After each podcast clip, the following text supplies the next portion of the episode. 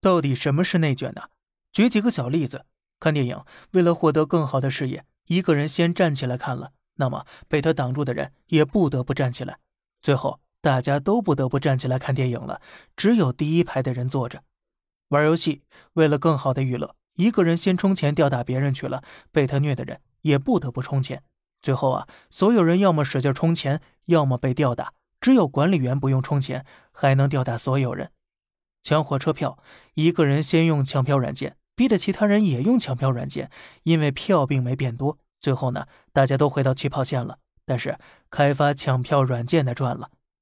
孩子上学，一个孩子上辅导班，逼得大家都去上辅导班了。最后排名依然没变，但开辅导班的赚了。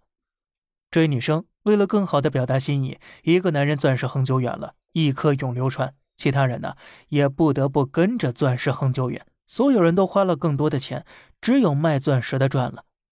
本来呀，大家都是工作八小时，有人开始加班了，最后逼得所有人都要开始加班，所有人挣的还是那点钱，但是老板的三蹦子换奔驰了。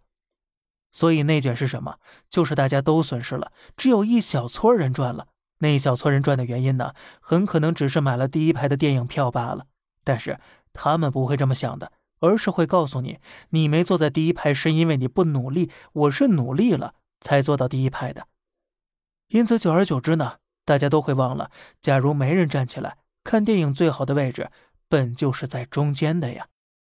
好了，这里是小胖侃大山，每天早上七点与你分享一些这世上发生的事儿，观点来自网络，咱们下期再见，拜拜。